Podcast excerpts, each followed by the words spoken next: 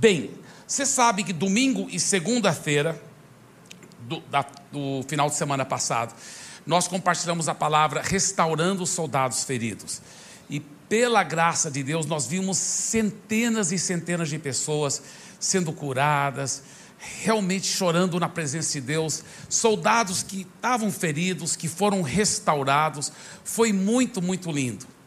A, o tema da mensagem de hoje é como se fosse uma continuação. Né? Fui curado. E agora?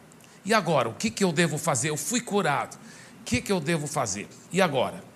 Mateus capítulo 8 diz o seguinte: Tendo Jesus chegado à casa de Pedro, viu a sogra deste, a sogra de Pedro, acamada com febre. Mas Jesus tomou-a pela mão e a febre a deixou. Ela se levantou e passou a servi-lo. Então, Jesus curou a sogra de Pedro. Tem alguns que dizem, eu não concordo com eles, mas eles dizem que foi essa razão que Pedro negou Jesus três vezes. Que ele curou a sogra dele. Mas eu não concordo. É... A... Interessante porque os quatro evangelhos mostram facetas diferentes da vida, da morte e da ressurreição de Jesus. Alguém disse que é como se fosse quatro homens cegos, cada um apalpando um lado diferente do elefante. Todos estão falando a verdade, mas parecem histórias um pouco diferentes. E para você ter a história completa, tem que ouvir todos os quatro para realmente saber como é o elefante. Assim também os evangelhos. E é interessante que uh, os, tem os evangelhos sinóticos, que são é os primeiros três, Mateus, Marcos e Lucas, que são muito mais semelhantes, João já é bem diferente. E quando você vê esse texto em outros, né, outros, uh, outros autores dos evangelhos, você vê outras facetas.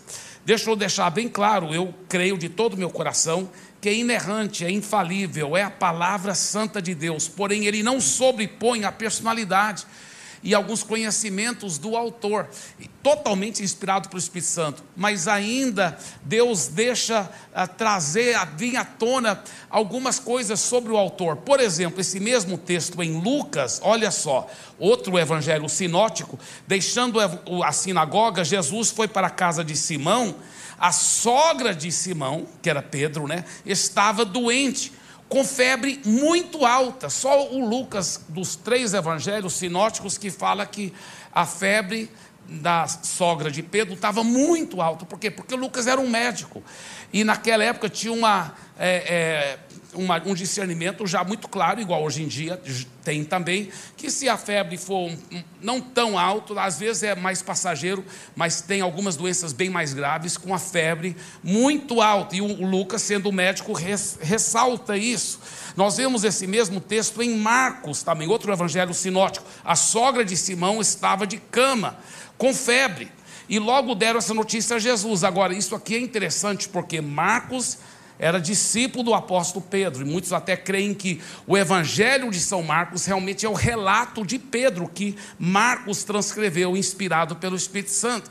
Então, Pedro estava lá presente, porque era a própria sogra dele que estava sendo curada. Então ele viu os detalhes acontecendo na hora. E olha, Pedro ressalta algo que os outros não ressaltam. Ele diz: Então, aproximando-se Jesus, pegou na mão dela e fez com que ela se levantasse. Jesus se aproxima. E nós vimos isso acontecer no final de semana passado. Tantos soldados feridos sendo curados, porque é, foi Jesus se aproximou através da palavra, trouxe cura, trouxe restauração, foi lindo. E o que, que ele fez? A Bíblia faz que ele fez ela se levantar, ela cooperou com ele. Passa a impressão, a Bíblia não garante isso, mas passa a impressão que a febre só deixou ela depois que ela fez um passo de fé e recebeu o, o, o, o, encorajamento de Jesus de se levantar e aí tomou posse. E assim também, domingo passado e segunda-feira, centenas de pessoas se levantaram, tomaram posse falaram: todos que já me machucaram, eu perdoo, eu amo, eu recebo a cura e o perdão de Jesus. Foi fenomenal. Olha a oração de Pai Nosso, Mateus 6, 12 em diante: perdoe as nossas ofensas, como também nós perdoamos as pessoas que nos ofendem. Nós perdoamos, Senhor, todo e qualquer líder tóxico que talvez me machucou, me feriu, houve abuso de autoridade. Eu não tenho que necessariamente continuar debaixo de uma cobertura abusiva, tóxica. Porém, eu preciso sim, se eu quiser o melhor de Deus, liberar perdão. Liberar perdão, porque eu não posso deixar os erros de outra pessoa me manter fora da mais perfeita vontade de Deus para a minha vida, do destino divino de Deus para a minha vida. Então, depois ele fala sobre perdoando as nossas ofensas, assim como nós também liberamos o perdão às pessoas. Olha o próximo versículo. E não nos deixes cair em tentação, mas livra-nos do mal. Aqui aplica para todo tipo de pecado, mas eu especificamente vejo aqui, no nosso contexto de hoje, não cair na tentação de o quê? Da falta de perdão de novo, da amargura de novo, porque Jesus acabou de me levantar. Estou curado, estou restaurado, sou um soldado ferido que agora fui curado, restaurado. Não me deixe cair de novo em amargura. Não me deixe cair de novo em, em, sentimentos ruins, de falta de perdão. Não me deixe cair nesse pecado. Livra-me do mal. Então, por isso que eu digo: primeiro, número um, para quem já foi curado. E agora, número um, mantenha um coração cheio de amor e perdão. Mantenha esse coração assim, cheio de amor e perdão. Veja o texto em 1 Pedro capítulo 4, ele fala: o fim de todas as coisas está próximo. Portanto, sejam criteriosos e sóbrios para poderem orar. O Pedro, aqui inspirado pelo Espírito Santo, ele fala algo muito interessante. Ele fala: olha, você tem que se vigiar da forma que você está espiritualmente para poder orar. E ele, isso é uma, como se fosse uma continuação, porque poucos versículos antes, no capítulo 3, versículo 7, ele fala para os maridos: Maridos, quando você não trata a sua esposa com carinho, com honra, você vai impedir as suas orações, elas não vão ser respondidas. As suas orações vão ser impedidas por causa da sua falta de amor, sua falta de carinho e honra para com sua esposa. Isso me faz lembrar não só de Efésios 5, onde o apóstolo Paulo, pelo Espírito Santo, fala que é para os maridos amar a esposa, como Cristo amou a igreja, mas também Colossenses 3, onde ele diz que não é só para amar a esposa, mas nunca tratar a esposa com amargura. Por quê? Porque quando você tem amargura, quantos maridos né, ficam meio chateados com a esposa por uma razão ou outra e fica tratando ela com amargura, isso a Bíblia fala, impede as suas orações, essa falta de perdão, não só contra a esposa, contra qualquer pessoa. Se você tiver falta de perdão no seu coração, isso vai impedir Deus de abençoar você como Ele quer abençoar, de fluir, de responder às suas orações. Por isso que ele diz aqui, então, Seja sóbrios para poderem orar. E olha já o próximo versículo. Acima de tudo, porém, tenham muito amor. Muito amor uns para com os outros, porque o amor cobre a multidão de pecados. Né? Outra tradução fala: o amor perdoa a multidão de pecados. Agora, depois dele falar tanto sobre mantendo o coração livre da amargura, cheio de amor e perdão, Olha o próximo versículo. Sejam mutuamente hospitaleiros, sem murmuração, sirvam uns aos outros. Então, a próxima coisa que ele fala, mantendo o coração cheio de amor e perdão, sem amargura, agora foi curado, mantenha esse perdão, mantenha esse amor e agora comece a servir os outros. Comece a servir os outros. E foi isso que a sogra de Pedro fez. Veja esses versículos. Versículo aqui de Mateus: Jesus tomou ela pela mão, a febre e a deixou. O que, que ela fez? Imediatamente ela se levantou e o que? Passou a servir Jesus, servi-lo. Ela foi curada e já começou a servir a Jesus. E olha o outro versículo do, do Evangelho Sinótico de Marcos. Ele diz o seguinte: Jesus pegou ela pela mão fez com que ela se levantasse, a febre deixou e ela passou a servi-los. Aí já está plural. Marcos já acrescenta algo. Além dela servir Jesus, ela serviu todos os discípulos de Jesus, todos os outros. E isso nos leva para esse passo aqui. Então, seja proativo em servir a Jesus e a todos. Fui curado e agora mantenha amor e perdão. Agora também seja proativo em servir a Jesus e a todos. Isso é um princípio muito básico da fé cristã. Todo cristão verdadeiramente convertido deve entender que isso não é uma opção.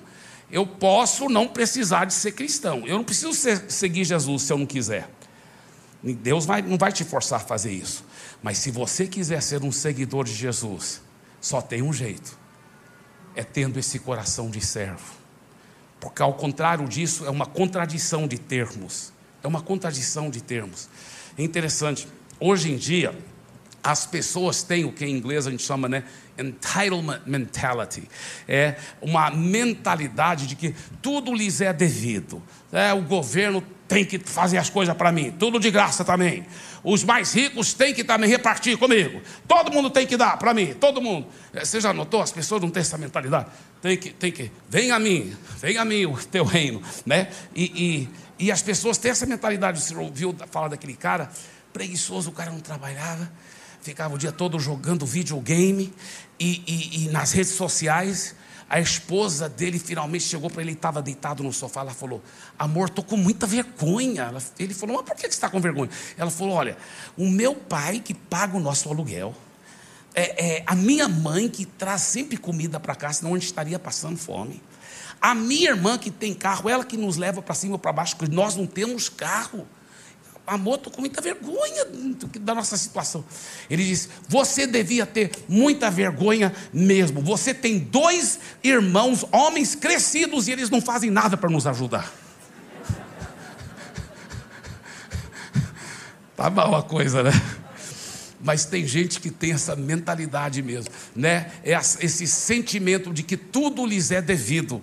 Isso é um sentimento errado, é um, é um princípio errado. E tem pessoas que pegam esse mesmo, essa mesma mentalidade e levam para dentro da igreja.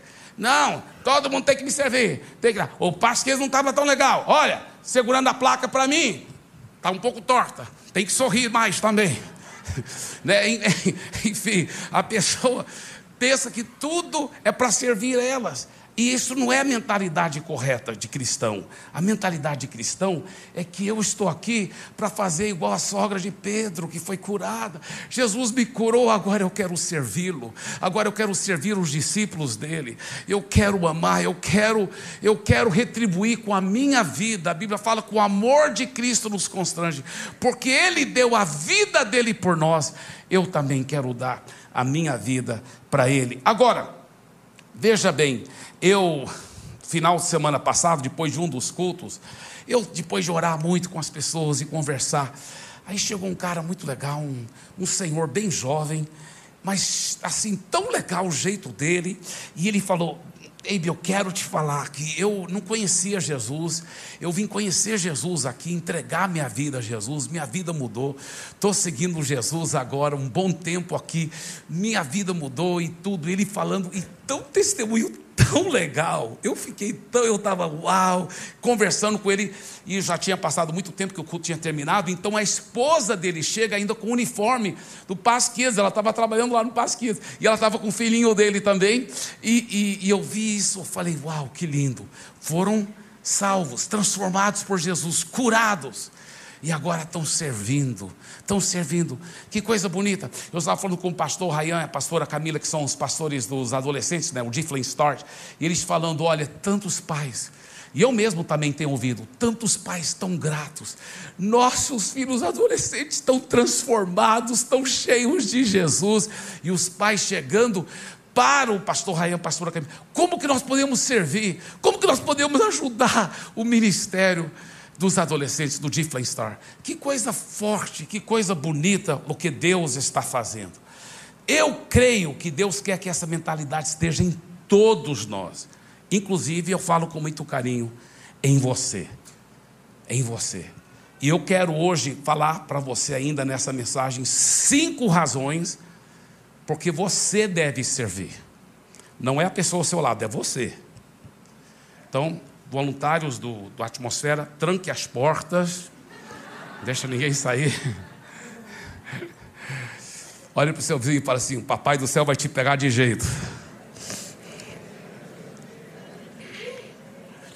Primeira razão, fui criado para servir. Diga, fui criado para servir. Olha que a Bíblia diz em Efésios, interessante, ele diz: Ele nos criou para que fizéssemos as boas obras. Mas não é qualquer boas obras, é as boas obras que Ele já havia preparado para nós. Olha que fenômeno. Você sabe, antes de você nascer, Deus já preparou boas obras específicas que Ele já planejou que é para você fazer. Isso é impressionante. Pastor, como descobrir essas boas obras que Ele preparou para mim? Uma das formas é você realmente cultivar intimidade com Ele, ouvir a voz dele. Outra forma, sabe como é? É você, é, é você ver o que, que te incomoda. Vamos supor, você chegou no estacionamento, estava é, te incomodou porque não tinha tantas pessoas ajudando lá com os carros, talvez é porque Deus está te chamando para ser um voluntário para ajudar lá. Ou talvez você foi levar o bebê lá para o berçário, pouca gente para cuidar de tantos bebês, talvez é porque Deus está falando que é para você ser um dos voluntários em um dos cultos, para ajudar a cuidar dos bebês. Eu não sei qual é aquela área que te incomoda, aquela área que você viu, você percebeu aquela falha, aquilo talvez foi o Espírito Santo te mostrando que essa é uma das boas obras que Deus já havia preparado antes de você nascer, para você servir, para você ajudar. Segunda razão porque todos nós devemos servir é porque eu fui salvo para servir. Eu fui salvo para servir. Não é a única razão que nós somos salvos, mas é uma das razões que Deus nos salvou. É para que nós pudéssemos servir a Ele e servir o nosso próximo, ser uma bênção na, nas mãos dele. Olha que a Bíblia fala em 2 Timóteo, primeiro capítulo, ele diz: O que podemos fazer é perseverar pelo poder de Deus, que primeiro nos salvou e depois nos chamou para a obra santa. Olha só. É muito claro. Ele nos salvou e agora, logo após, então, ele nos chama para a obra santa. Eu estava meditando nesse texto, eu fiquei, uau, que fenomenal. Todos nós somos chamados para a obra santa.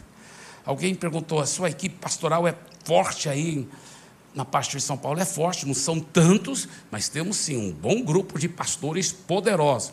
Mas por outro lado, eu pensei: não, não é verdade.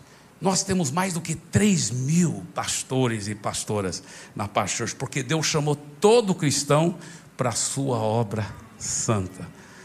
Todo cristão. Você foi chamado, já pensou? Se você já nasceu de novo, você foi chamado para a obra santa. Então fala com o seu vizinho, olá reverendo.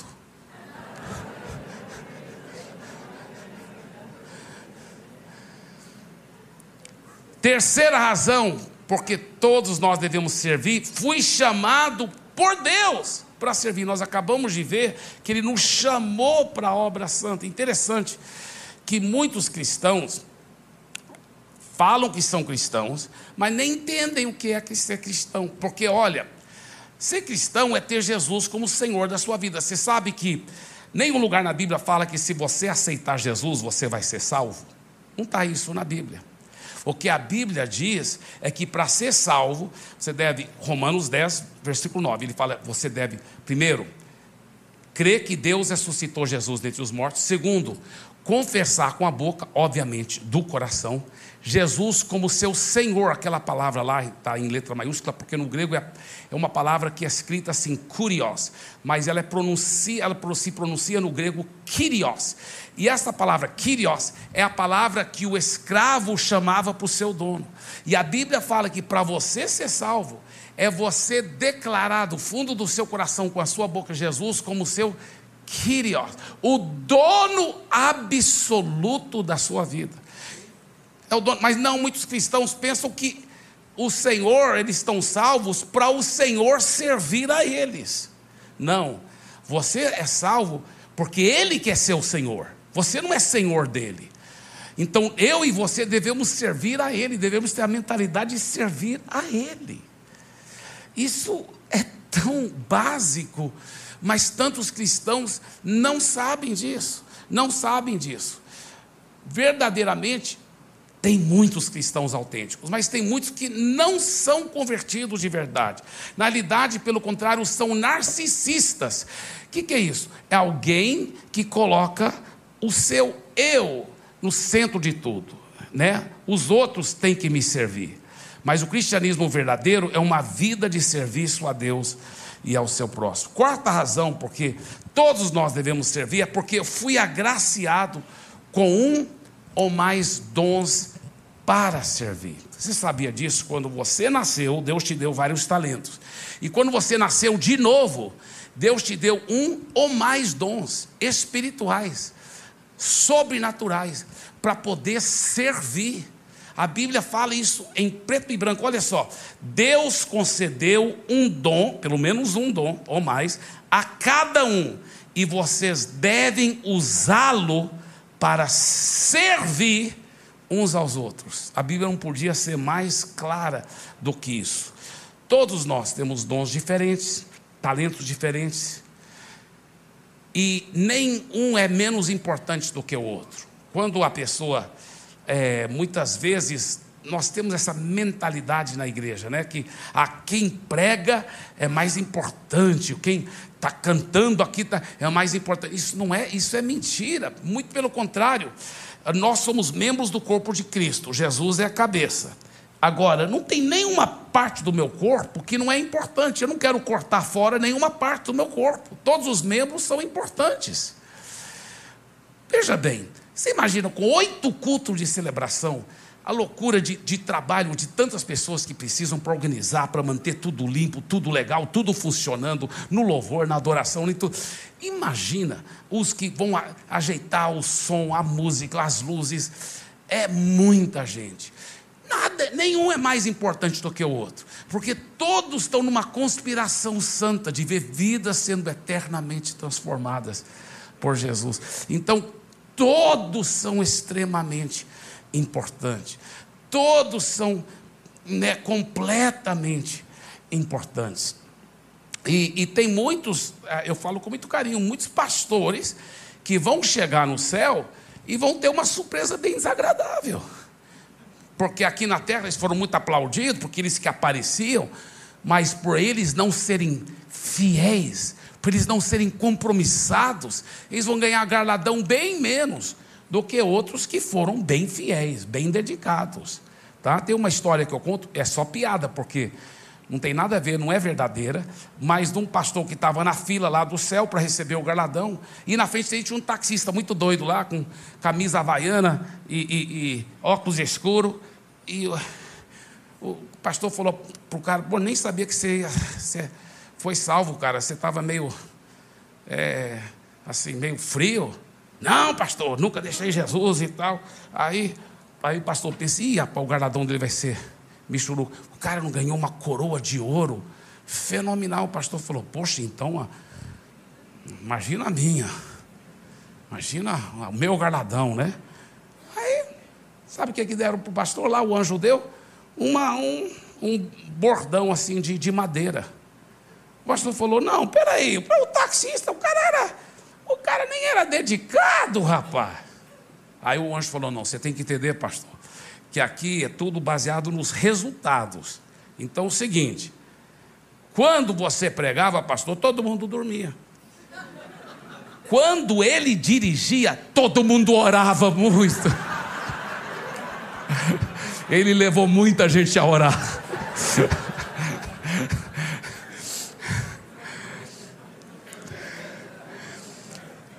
Mas falando sério, falando sério, se eu, vamos supor que num domingo, nos oito cultos de celebração, domingo e segunda, converte o um total de 100 pessoas em todos os cultos.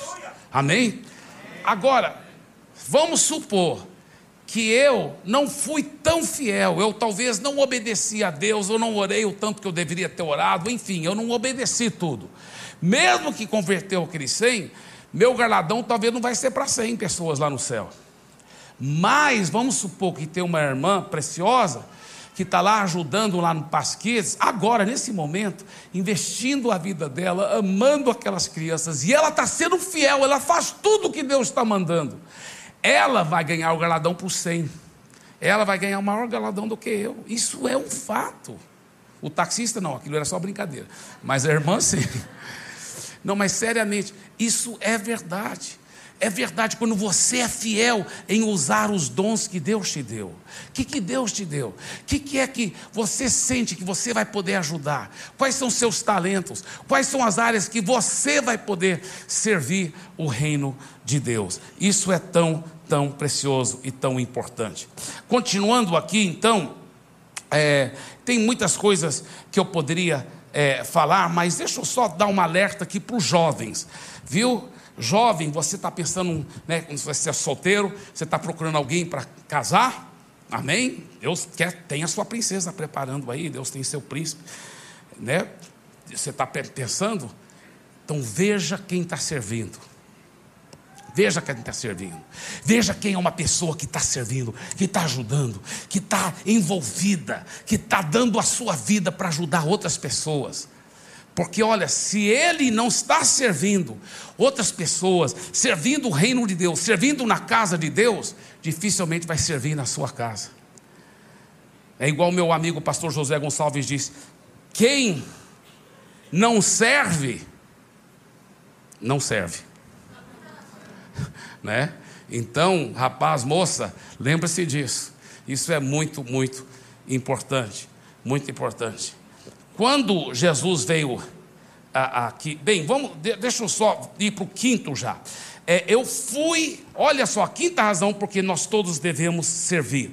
Fui desafiado pelo próprio Jesus a servir com o coração dele. Isso é impressionante. O próprio Senhor Jesus, ele me desafia a servir com atitude, com o coração dele. Mateus 20 diz assim: Entre vocês, porém, será diferente. Quem quiser ser o líder entre vocês, que seja servo. E quem quiser ser o primeiro entre vocês, que se torne escravo. Pois nem mesmo o filho do homem veio para ser servido, mas para servir e dar a sua vida em resgate por muitos. Uau! Quando Jesus deixou a sua glória e veio aqui para a terra, ele não chegou aqui e falou assim: gente, eu sou o próprio Deus encarnado, me adorem. Não. Ele veio já com outra atitude. Ele veio assim, desse jeito aqui, olha, com a toalha na mão, com a bacia na mão, para servir, para dar sua vida, para ajudar. E ele diz: eu quero que, se você for meu filho, se você for meu seguidor, eu quero que você me siga no serviço. Ele diz: Eu quero que você seja assim. Seja assim. Jesus estava servindo, curando, ajudando as viúvas, morrendo por nós. Ah, pastor, mas eu estou muito ocupado. Você sabe, minha agenda é muito cheia. Sabe, até que eu gostaria de servir. Meu irmão, Pense na sua agenda. Sua agenda está tão ocupada e você está tendo. Você não tem nem uma hora na semana onde você está servindo outras pessoas, ajudando outros. Então você está ocupado demais. Jesus falou que é para a gente ser igual a Ele. Como que Ele nos serviu? Amando, dando sua vida, morrendo por nós. Você sabia que Ele era perfeito e Ele, como perfeito, morreu por nós, os imperfeitos. A Bíblia fala que arrancaram a barba dele.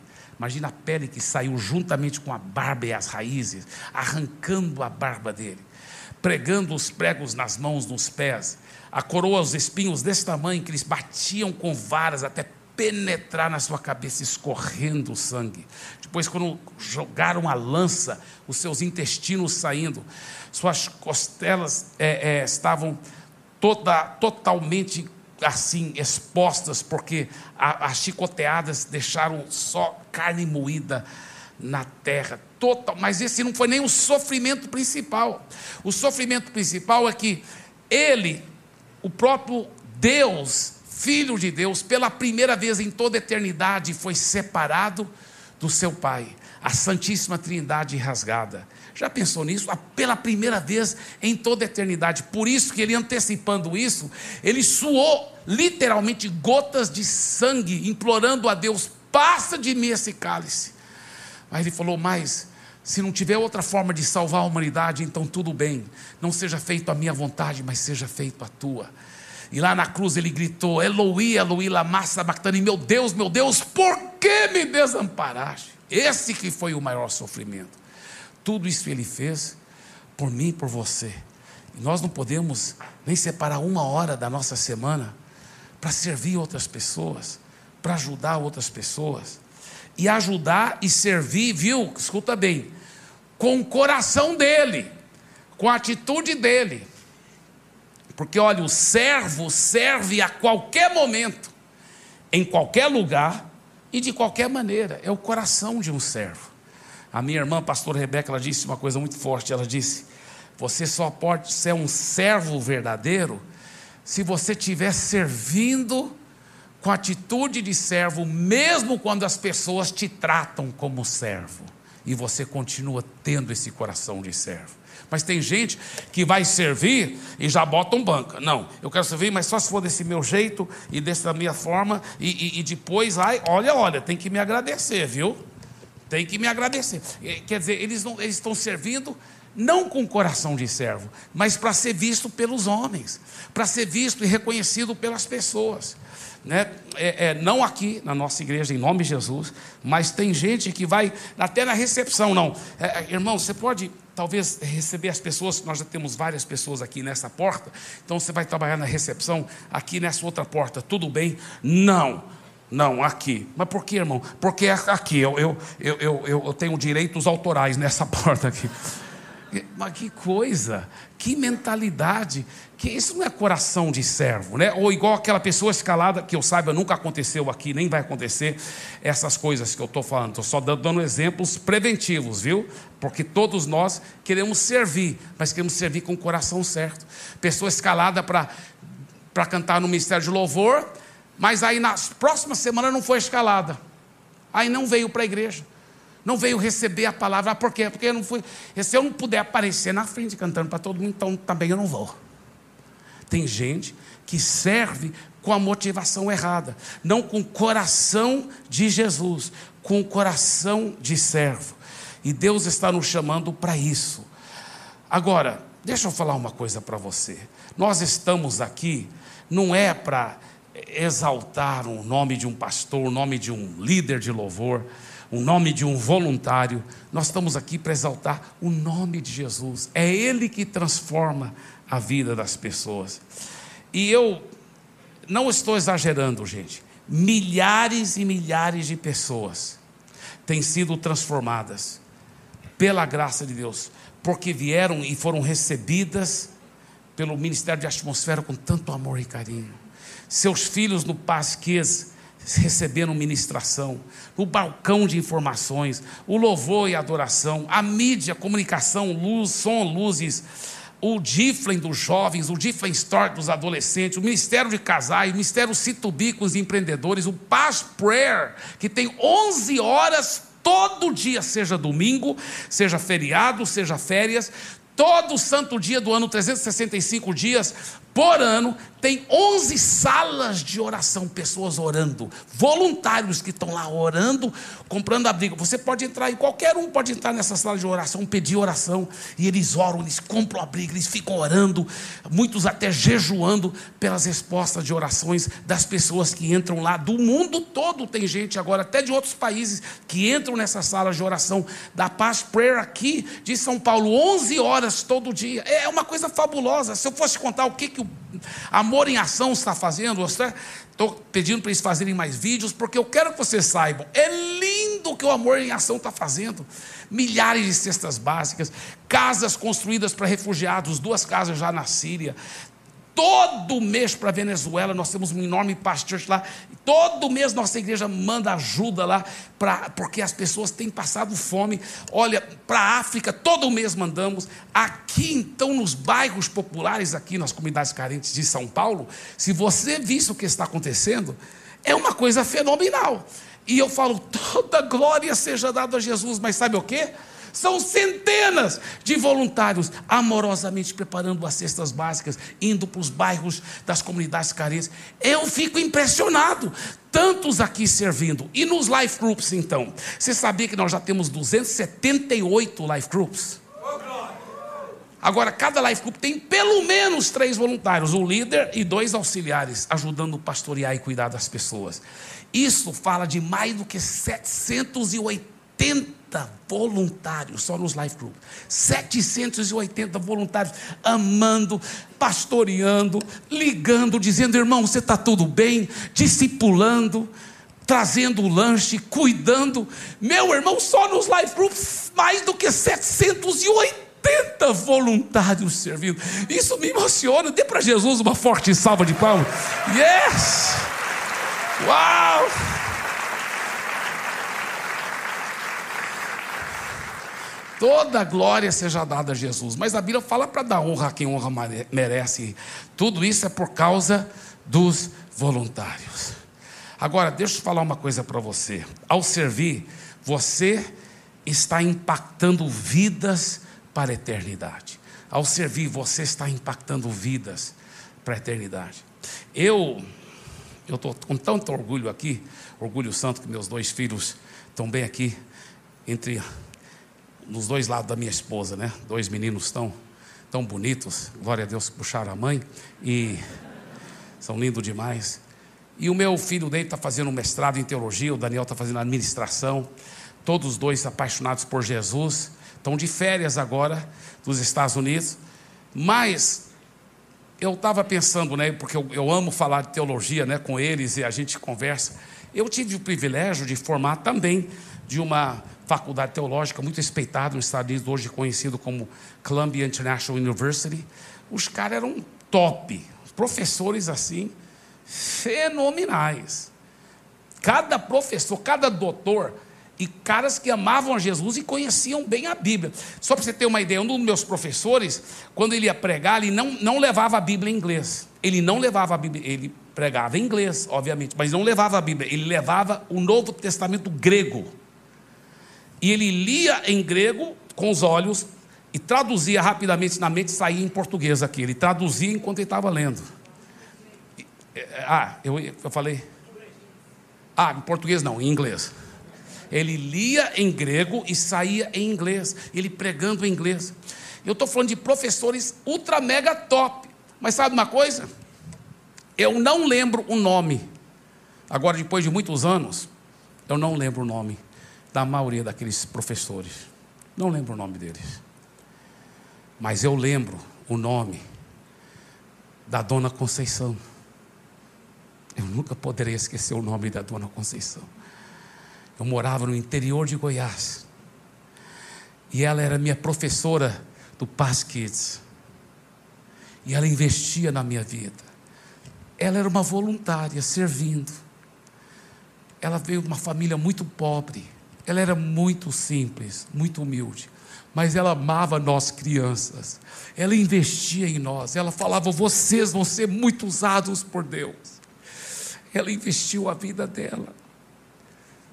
Ano após ano, eu lembro da dona Conceição, sete, oito anos de idade, lá estava eu, menino, você pode imaginar, bonitinho demais. E ela investindo na minha vida, ela me amando. Ela falava, Eibe, você vai ser um grande homem de Deus. Eu lembro da dona Conceição. Depois que eu cresci, ainda estava na classe da escola dominical dela. E ela falou: ah, a criança, nós vamos fazer um culto na praça. Olha a loucura, ela foi lá com as crianças fazer culto na praça. Chegou lá, ela falou assim: eu tinha nove anos de idade. Ela falou: Eibe, você que vai pregar. Eu, eu! Yes! Você vai, você vai ser um homem de Deus. Glória a Deus. Glória a Deus pela dona Conceição. Mostra aquela frase de novo. Ao servir, você está impactando vidas para a eternidade você está impactando vidas para a eternidade. Ao servir também, você está abrindo corações para receberem a salvação eterna. A salvação eterna. Eu já vi muitos falar assim: ah, não, eu, quero aprofundar, pastor, eu quero um discipulado profundo, quero uma, um seminário teológico, eu quero estudar muito a palavra. Mas por que você quer estudar? Porque eu quero crescer espiritualmente. Querido, você não cresce só espiritualmente estudando. Senão, eu poderia ter grandes músicos se eu só lesse os livros de, de, de fazer exercício.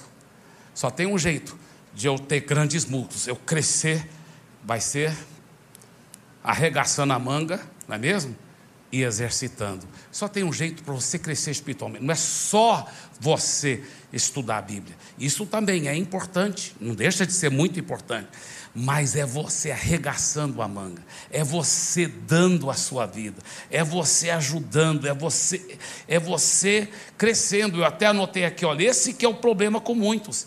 Querem ser saudáveis espiritualmente, sem arregaçar as mangas e serem iguais a Jesus, servindo o próximo e dando a sua vida para o próximo. Jesus disse em Mateus quem quiser ser o primeiro entre vocês, que se torne escravo, pois nem mesmo o filho do homem veio para ser servido, mas para servir e dar a sua vida para por muitos. Uau, isso é forte demais. Deixa eu te falar uma coisa.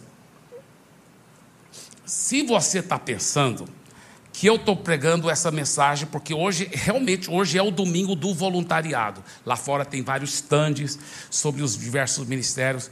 Mas se você está pensando, ah, o pastor Ebi está pregando isso só porque hoje é o domingo do voluntariado, para mais e mais pessoas servir na igreja. Essa é a razão que ele está pregando isso. Eu falo com muito carinho. Você está redondamente enganado. Não é essa a razão principal. A razão principal porque eu quero ser usado por Deus, pela graça de Deus, de ajudar você a mergulhar numa vida de serviço, dentro da igreja sim, mas fora da igreja também, em todas as áreas da sua vida.